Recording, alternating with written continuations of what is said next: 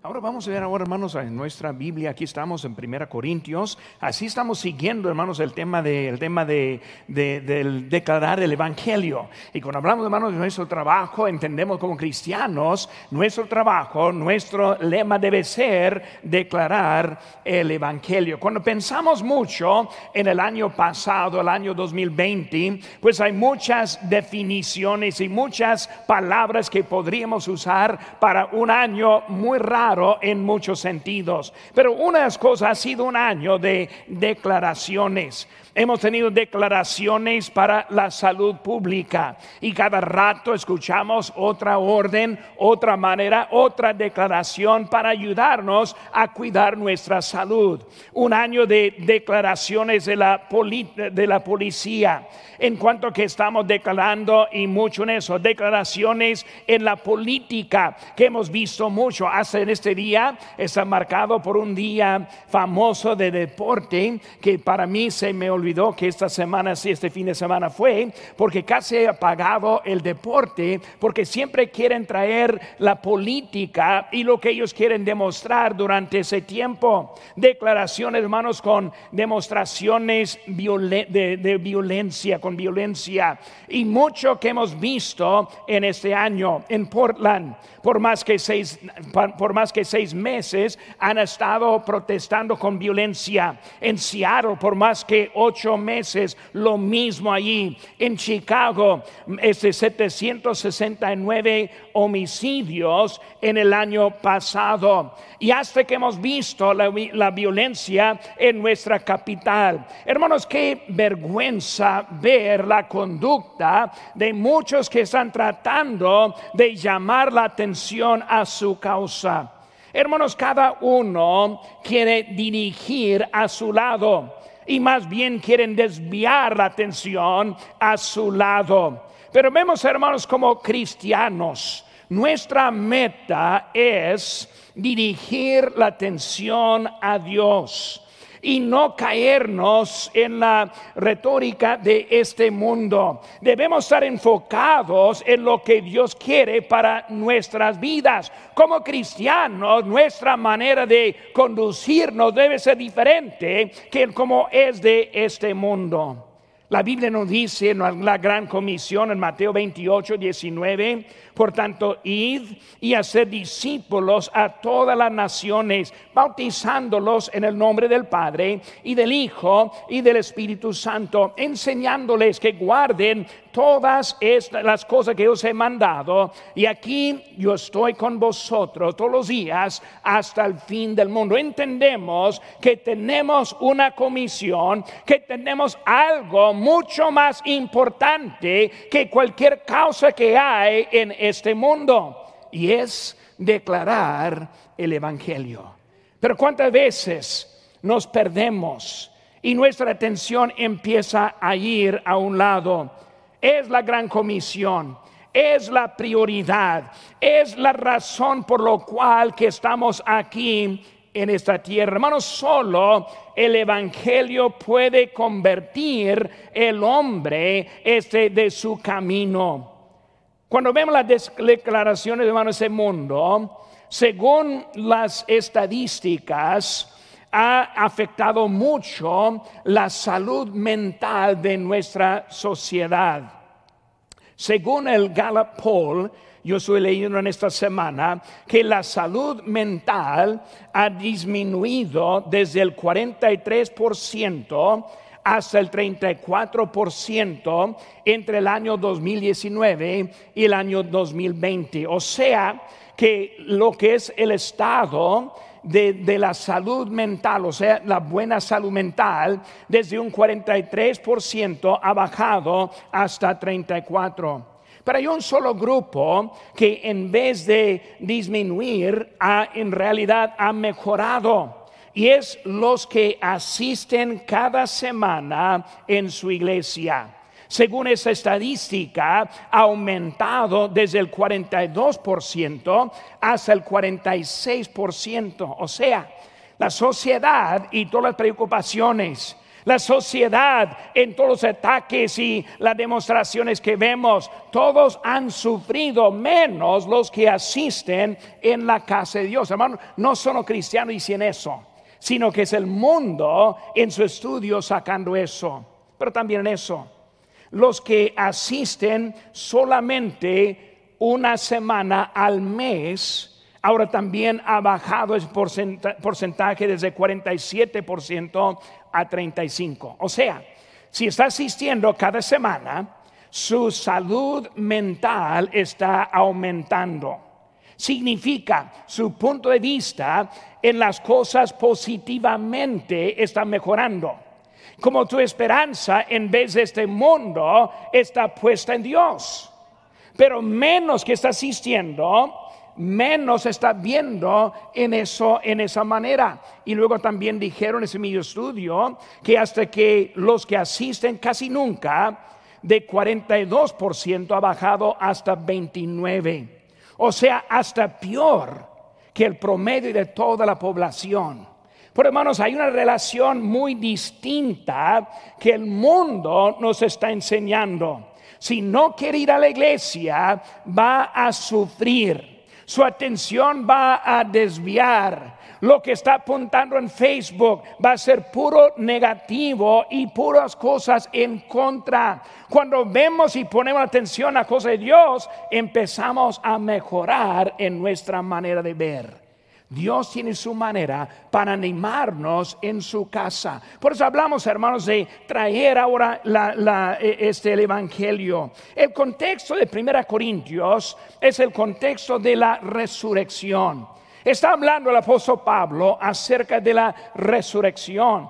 Y él empieza hablando que esa resurrección es algo declarado. Por hermano, como están viendo en eso, quiero poner atención un poco acerca de declarar el Evangelio. Primera cosa, hermanos, la declaración del Evangelio. En versículo 1 dice, además os declaro hermanos, está usando una palabra bien definida, una palabra bien derechita, declarando, no está diciendo les hablo, no está diciendo en la plática, sino está diciendo declarar. Declarar, hermanos, es la misma manera que están viendo las declaraciones que hay en este mundo. Y si está bien la política, su cabeza casi duele de todas las declaraciones. Si está viendo en lo que es la salud, está casi loco de lo que están diciendo en las declaraciones. Pero hermanos, Él está hablando de esa misma manera, debe ser la manera con nosotros, con este Evangelio declarándolo, declarándolo. Vemos, hermanos, la prueba. Ahí en versículo 1 empieza a hablar y hay una prueba. En los que vieron después de la resurrección, en ellos vemos la prueba. Hermanos, cuando ellos escucharon, cuando ellos lo vieron y después de la resurrección le escucharon a Jesucristo de nuevo, fue la prueba tan grande con ellos. Hermanos, cuando vemos la prueba, el apóstol Pablo dijo en Gálatas 1:11, dice, mas os hago saber, hermanos, que el Evangelio anunciado por mí no es según hombre pues ni lo recibí ni lo aprendí del hombre alguno, sino por revelación de Jesucristo. Hermanos, vemos que es algo muy importante que entendemos que cuando Dios está hablando es de Él. Cuando un predicador está predicando la palabra de Dios es de Él. Cuando Él nos está hablando y aplicando su, desde su palabra por Espíritu Santo, viene del mismo Señor. Cuando vemos ese texto, hermanos, aquí que acabamos de leer, eh, está diciendo acerca de algo del Señor. Os hago saber. Una cosa muy bonita, hermanos, es cuando uno entiende más que un solo idioma. Y me ha ayudado mucho en mi vida entendiendo el español un poco y también el inglés. Y cuando leo la Biblia, muchas veces una, una, este, un idioma aclara hasta otro idioma. No es como uno está corrigiendo al otro, sino que es algo que ayuda el entendimiento. Y aquí es uno de los casos que yo veo algo muy interesante. En español dice os hago saber. Pero cuando vemos en inglés usa la palabra certifica. O sea que Dios, que Pablo está diciendo, certificando lo que Dios está diciendo. Hermanos, ese evangelio está certificado. Cuando vemos la prueba de este evangelio, entendemos que es algo que Dios está diciendo, no es un buen pensamiento, sino es certificado por Dios es algo en su autenticidad que vemos de la palabra de Dios. Hermanos, el Evangelio es algo probado. Que Cristo entró en este mundo e hizo diferencias en nuestras vidas. Cuando yo acepté a Cristo, Él hizo algo diferente en mi vida. Cuando entré en el pueblo de Guerrero, Chihuahua, ahora hace como 30 años, más de 30 años, entrando allí, pues por primera vez yo vi al el Señor haciendo diferencias en las vidas de los creyentes en ese tiempo. Hermanos, cuando vemos eso, hasta la salud mental está aumentando, mostrando la prueba del Evangelio. Hermanos, hacer saber, confirmar que este es el Evangelio. Él hizo os declaro lo que está diciendo. Algo declarado de Dios. ¿Cuál es? La predicación. Hermanos, siempre está hablando que Pablo siempre es el, ejemplo en los evangelios, en, el, en, la palabra de Dios, en, la primera, en la iglesia primitiva. Y cuando vemos, hermanos, en Hechos 9, dice, fue entonces Ananías y entró en la casa y poniendo sobre él las manos, dijo, hablando de Saulo, o digo Pablo, hermano Saulo, el Señor Jesús que te apareció en el camino por donde venías, me ha enviado para que recibas la vista y seas lleno del Espíritu Santo. Y al momento le cayeron los ojos como escamas y recibió al instante la vista y levantándose fue bautizado y habiendo tomado aliento, alimento, recobró fuerzas y estuvo Saulo por algunos días con los discípulos que estaban en Damasco. Miren lo que dice ahora.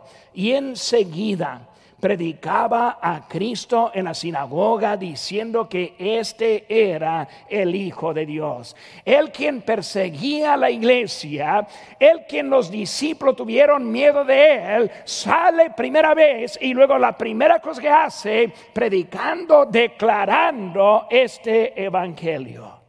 Le cambió a él, cambió a los discípulos y cambias a nosotros hoy en día. Es algo, hermanos, probado. Vemos que la importancia de la predicación de la palabra de Dios. Dice en 1 Corintios 1:18, porque la palabra de la cruz es locura a los que se pierden, pero los que se salvan, eso es, a nosotros es poder de Dios. Hoy es Super Bowl Sunday, el domingo del tazón. Cuando hablamos de este, este domingo y los que están ahora ya pegados a la televisión, ya emocionados, ya tienen su comida, no, no estoy en contra de todo eso, hermanos. Pero lo que estoy diciendo es que el mundo piensa este culto como locura. ¿Quién es que va a asistir este domingo en la casa de Dios? Y peor, ¿cuál loco va a asistir hoy en la tarde a las 5? Así es lo que piensa el mundo. El mundo tiene esa manera de pensar que todo esto es una locura, pero nosotros entendemos que es el poder de Dios. Nosotros, hermanos, hemos perdido la importancia de la palabra de Dios. Su predicación, hermanos, fue escrita. Sus cartas fueron de Dios. Vemos aquí, hermanos, en capítulo 14, nomás la página para atrás en su Biblia, versículo 37, dice, si alguno se cree profeta, o espiritual reconozca que lo que os escribo son mandamientos del Señor. Mas el que ignora, ignore. Eh, los espirituales entienden la necesidad de tomar sus decisiones basadas en la palabra de Dios.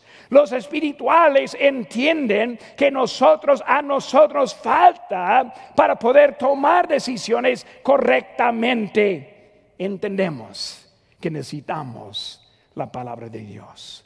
Entendemos que necesitamos nuestro Señor en nuestra vida. La manera en que nosotros recibimos corrección de la palabra de Dios nos indica nuestra espiritualidad. Primera Tesalonicenses 2.13 dice, por lo cual también nosotros sin cesar damos gracias a Dios de que cuando recibiste la palabra de Dios, que oíste de nosotros. La recibiste no como palabra de hombre, sino según es en verdad la palabra de Dios, la cual actúa en vosotros los creyentes. Ahora, Él no está diciendo simplemente la palabra de Dios, dice ahora que oíste de nosotros. O sea, Pablo está diciendo los que predicamos, ellos que escuchan, que entienden, saben que viene de Dios. En esta mañana, Dios quiere hablar. En esta mañana, Dios tiene deseo en la vida de cada uno de nosotros. En esta mañana, Dios está tratando de agarrar la atención, pero muchas veces pasa por encima porque no estamos entendiendo la autoridad que viene con la palabra de Dios y con la predicación de la palabra de Dios. Él está declarando algo que va a cambiar la vida. Y bueno, cuando vemos la historia, nomás quiero leer algunas historias, algunos, simplemente para entender cómo es la historia del Evangelio. Este Ireneo de Lyon del año 1130, dice, él dijo, no hemos aprendido de nadie más el plan de nuestra salvación, sino de aquellos a través de quienes nos ha llegado el Evangelio, que es un tiempo proclamaron en público y un periodo este, posterior por voluntad de Dios. Transmitieron para nosotros en las escrituras para ser la base y columna de nuestra fe. Él ahora es uno que aprendió de los apóstoles mismos. Y él ahora está hablando acerca de lo que de ellos fueron dado, fue dado a los otros. William Tyndale quien fue este uno que tradujo la palabra de Dios, dijo, el reino de los cielos, que es el Evangelio, es como una red que atrapa lo bueno y lo malo. La Biblia es el ejemplo eterno de la fe cristiana, el único criterio de doctrina. Él está hablando acerca, dándonos prueba de lo que fue dicho. Dietrich Phillips dijo, pero el Evangelio es palabra de gracia. Es el mensaje gozoso de Jesucristo, el unigénito Hijo de Dios, el único redentor y salvador. Fue un anabautista en Holanda en aquel entonces, Andrés Fuller en 1754 dijo este, un predicador bautiza, el Evangelio es una fiesta y debes invitar a las invitados. Por la gente esperándolo, Daniel Webster, él dijo, si el poder del Evangelio no se siente a lo largo y ancho de la tierra, la anarquía y el mal gobierno, la degradación y la miseria, la corrupción y las tinieblas reinarán sin migración ni sin fin. El pensamiento es uno para causar una reflexión solemne por parte de todos. Él vio que la única manera, como político también era el evangelio en ellos. George Mueller, el conocido y muy famoso por sus oraciones, dijo, el evangelio es para todos. Dice en la, en la, Biblia, id por todo el mundo y predicad el Evangelio. Debo contar con debo contar todo lo que encuentre. Debo seguir distribuyendo tratados y compartiendo esta buena este, noticia. Cuando vemos, hermanos, en nuestra historia, hombre tras hombre, declarando la importancia del Evangelio como el único medio para arreglar esta sociedad, no la política, no la ciencia médica, sino la palabra de Dios es lo que vemos. Y su historia. ¿Qué está escribiendo con su Biblia? Digo, con su vida. Si alguien está observando los pasos, si alguien está escuchando sus palabras, leyendo lo que está escribiendo, ¿qué tipo de historia está escribiendo para el futuro para nosotros? Vimos, hermanos, la prueba, la predicación y ahora también la perseverancia.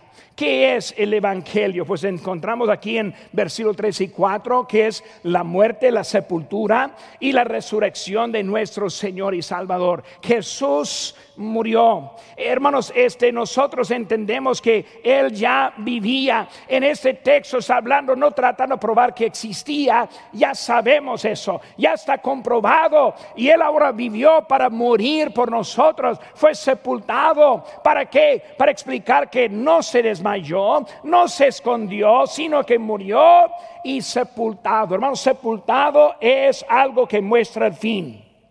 No es como que Él es ahora nomás en secreto esperando este guarda. No, Él está muerto, sepultado y después de tres días resucitó, mostrando el poder de Dios en su vida.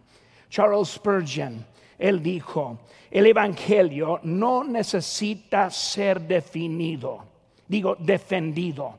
Dijo, el, el Evangelio no necesita ser defendido. Si Jesucristo no está vivo y no puede pelear sus propias batallas, entonces el cristianismo está en mal estado. Pero Él está vivo y solo tenemos que predicar su evangelio en toda su sencillez. Y es poder para que, para que lo acompaña será la evidencia de su divinidad. Vemos, hermanos, que Él simplemente está diciendo, el evangelio está aprobado. Dios sí vive. Cristo sí viene otra vez. Y Él va a condenar a los que rehusan poner su fe en Jesucristo. Nuestro trabajo es declarar el Evangelio. Segunda cosa, hermanos, la demostración del Evangelio.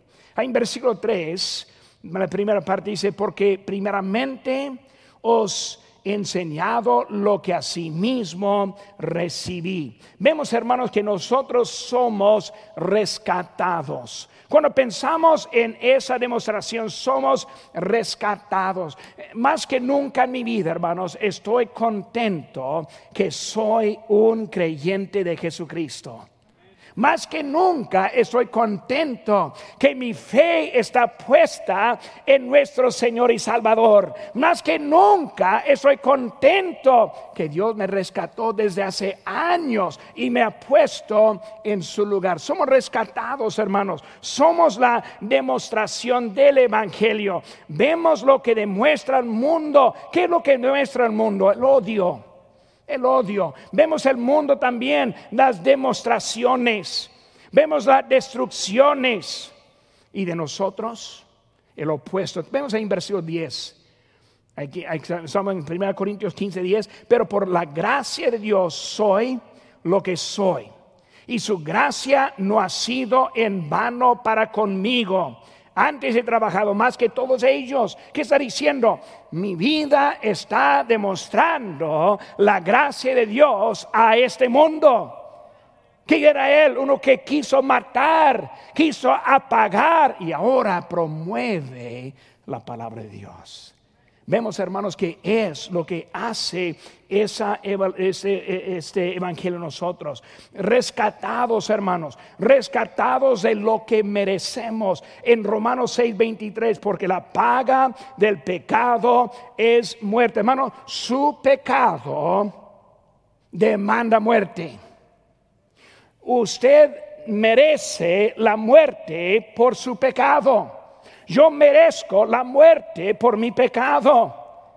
Rescatados, rescatados.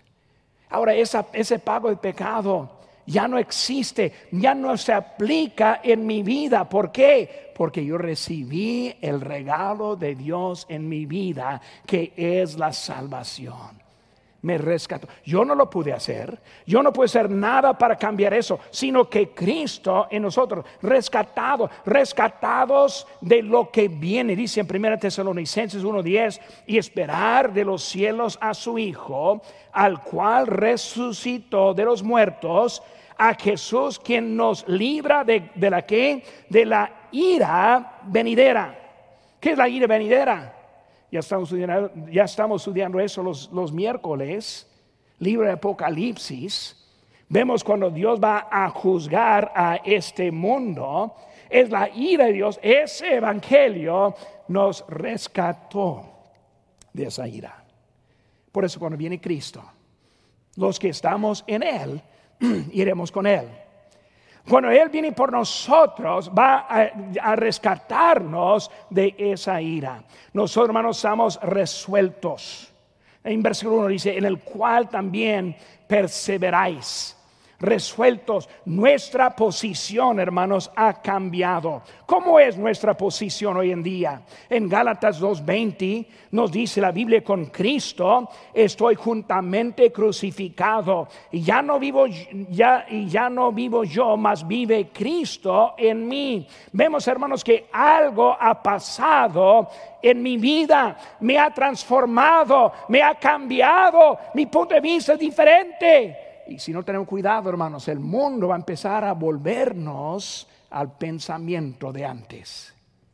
Satanás quiere bajar nuestra atención de lo que Él tiene para, nosotros. Crucificado, resuelto, decidido, que es Él en nosotros para vivir mi vida para Cristo. En Hechos 20 y 24 dice, pero de ninguna cosa hago caso, ni estimo preciosa mi vida para mí mismo, con tal que acabe mi carrera con gozo y el ministerio que recibí del Señor Jesucristo para dar testimonio del Evangelio de la gracia de Dios. Nada más importante en la vida de Pablo que el Evangelio aplicado en su vida. No hay nada más importante. Ni su vida estimada. Hermanos, entrando el mes de diciembre, vivir para Cristo fue mi meta terminando el mes pasado, vivir para Cristo aún es mi meta. Cristo hizo algo diferente. porque luchamos para vivir para Cristo? Él haciendo tanto en nuestras vidas. ¿Cómo es que luchamos tanto para obedecer a nuestro Salvador? ¿Cómo es que no, podemos avanzar nuestra vida en Cristo Jesús aún en este tiempo de pandemia. Como dijo Martín Lutero, aquí estoy. No puede, no puedo hacer nada más. Así que ayúdeme Dios. No hay nada más que podemos hacer. Teniendo el Evangelio en la vida, nos obliga a seguir adelante en la vida. Dios ha hecho mucho para nosotros. Somos rescatados, somos resueltos y también el Evangelio relativo. Relativo. ¿Cómo es el Evangelio relativo? Hermanos, el Evangelio no es una idea, no es un misterio, no es algo de una actitud, sino es algo que hace una diferencia visible en nuestras vidas. Cuando pensamos relativo en la obediencia. Filipenses 2.12 dice, por tanto, amados míos, como siempre habéis obedecido no como en mi presencia solamente, sino mucho más ahora en mi ausencia. Ocupaos en vuestra salvación con temor y temblor. ¿Qué texto, hermanos? Dice la, frase, como siempre. Uf. Si el apóstol Pablo ahora escribió una descripción de su vida. Pondría él como siempre obedientes. Ahora vamos a definirlo un poco más. Como siempre, no hablando del domingo aquí en la iglesia. Como siempre, no hablando de la tarde. Obviamente vamos a estar aquí en la mañana y en la tarde. No hablando el miércoles. Obviamente vamos a estar en su casa. Pero dijo que en mi ausencia ¿Qué es lo que hace en su casa solito? ¿Qué es lo que hace saliendo cuando nadie lo ve? Él está escribiendo de ellos como siempre obedecidos, como siempre en obediencia en su vida. Hermanos, obediencia no es a su propia prudencia. Lo que dice la Biblia en Proverbios 3:5, fíjate de Jehová de todo tu corazón y no te apoyes en tu propia prudencia. Hermano, no es como quiere aplicarlo. Alguien me dijo una vez, hace años, dijo, no, pero pastor, usted está interpretando a su manera yo la mía. No, hermanos, no hay otras interpretaciones. La, Biblia, la palabra de Dios está descrita. Sí sabe lo que está diciendo. Nosotros necesitamos poner a práctica lo que Él nos dice. Vemos, hermanos, que nos da la dirección. La fe verdadera produce un cambio. Cuando veo la vida de Abraham, él es el padre de la fe. La fe de él produjo un cambio. Él saliendo no sabiendo a dónde iba. Él hizo algo diferente en su vida mostrando la fe que tenía. Hermano, la fe siempre es algo. Si no hay un cambio notable y explicable, entonces tampoco hay la fe verdadera. Cuando hablamos de la religión, hermanos, la religión es una relación desde afuera hacia adentro. O sea que la religión tiene una lista de reglas. Nos dice cómo debemos comportarnos y nosotros siempre estamos intentando, aunque nunca podemos, pero queremos hacer eso. Es la religión. El Evangelio, hermanos, es una relación desde adentro hacia afuera. En eso, hermanos, encontramos el cambio cuando están solas, cuando está en su propia vida, cuando está en su casa, cuando no hay nadie ahí cerquitas. Es cuando se nota esa relación. ¿Por qué? Porque Cristo siempre está con nosotros. Cuando estamos fuera de la vista del pastor o de otro hermano, todavía estamos en la vista de nuestro Señor y Salvador.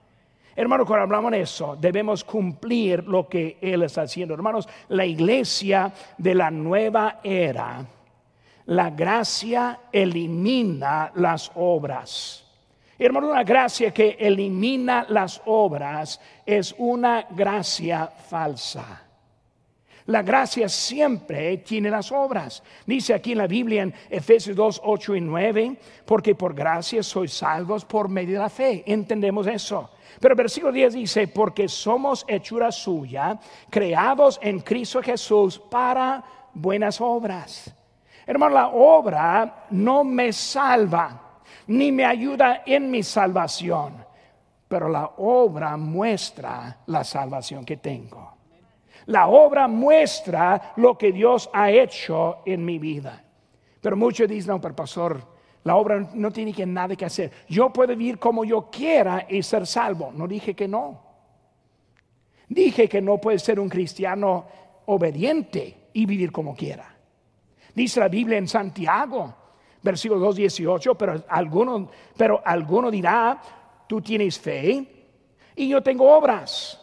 Muéstrame tu fe sin tus obras y yo te mostraré mi fe por mis obras.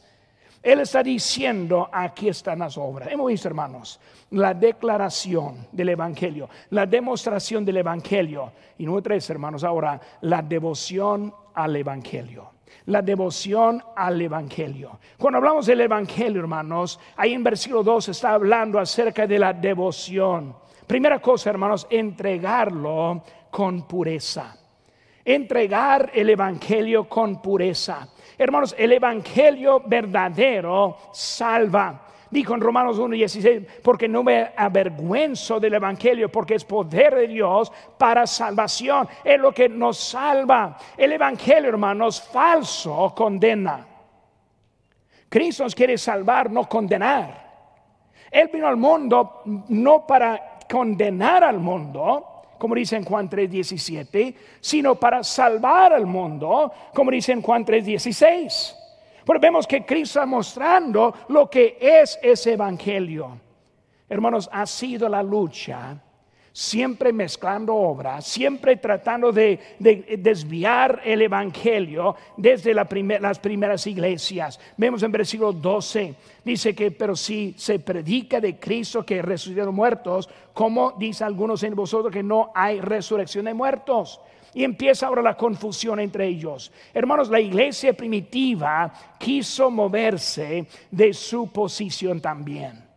Porque vemos que él ahora está tratando de mantener la posición de la iglesia. En Gálatas 1.6 dice, estoy maravillado de que tan pronto os hayáis alejado del que os llamó por la gracia de Cristo para seguir un evangelio diferente. Hermano, está diciendo, está sorprendido que tan rápido. Y cuando veo a los cristianos hoy en día, muchos empezamos bien, pero muchos empiezan a desviar. Muchos empiezan a olvidarse. Muchos empiezan a quitar la importancia. Muchos piensan, no, pues pastor, no es importante lo que hago, ya tengo Cristo, ya soy salvo, voy al cielo y nada más importa. Están en otro evangelio. Porque el evangelio verdadero y puro es uno que anuncia y declara a otros lo que Dios quiere para sus vidas también. Entregarlo, entregarlo en persona la invitación personal. Es por eso que tenemos tratado saliendo ahorita en esta, en esta mañana. Puede pasar y recoger algunos tratados. Si no los tiene, llévelos. Llévalo para qué? Para entregarlo personalmente a los que están allí. La idea personal. No, eh, hermanos, vamos a andar viviendo para Cristo. Por eso entregarlo con, con, pureza, entregarlo en persona. Número tres, hermanos, entregarlo con poder, con poder. Hermanos, cuando pensamos en el poder de nuestra vida, vemos en Efesios 6, 18, dice, orando en todo tiempo, con toda oración y súplica en el Espíritu, velando en ello con toda perseverancia y súplica para, por todos los santos y por mí, a fin de que al abrir mi boca me sea dada palabra para dar a conocer con denuedo el misterio del Evangelio, por el cual soy embajador en cadenas, que con denuedo hable de él como debo hablar. Oración para poder. Como su pastor, hermanos, yo necesito sus oraciones. Oración para predicar con denuedo. Predicar con, con, este, con autoridad, predicar ese con poder. Nosotros cuando vamos a las casas, esta semana busqué a una persona, no la hallé, voy en esta semana a buscar de nuevo a alguien que necesita conocer a Cristo a quien está buscando para andar con denuedo, para traer el Evangelio a los que no tienen. Poder, hermanos. Cuando vemos en Hechos 1.8, dice, recibiréis poder. Está hablando del poder que nosotros debemos tener. Declarar el Evangelio. Declarar el Evangelio. No hablar del Evangelio, no estar pacíficamente dejando el tratado, sino declarar el Evangelio. El COVID ha preocupado y desesperado a mucha gente. Debemos declarar el Evangelio al mundo necesitado. La cultura se ha dividido y desanimado, pero declaremos el Evangelio al mundo que necesita conocer a Él.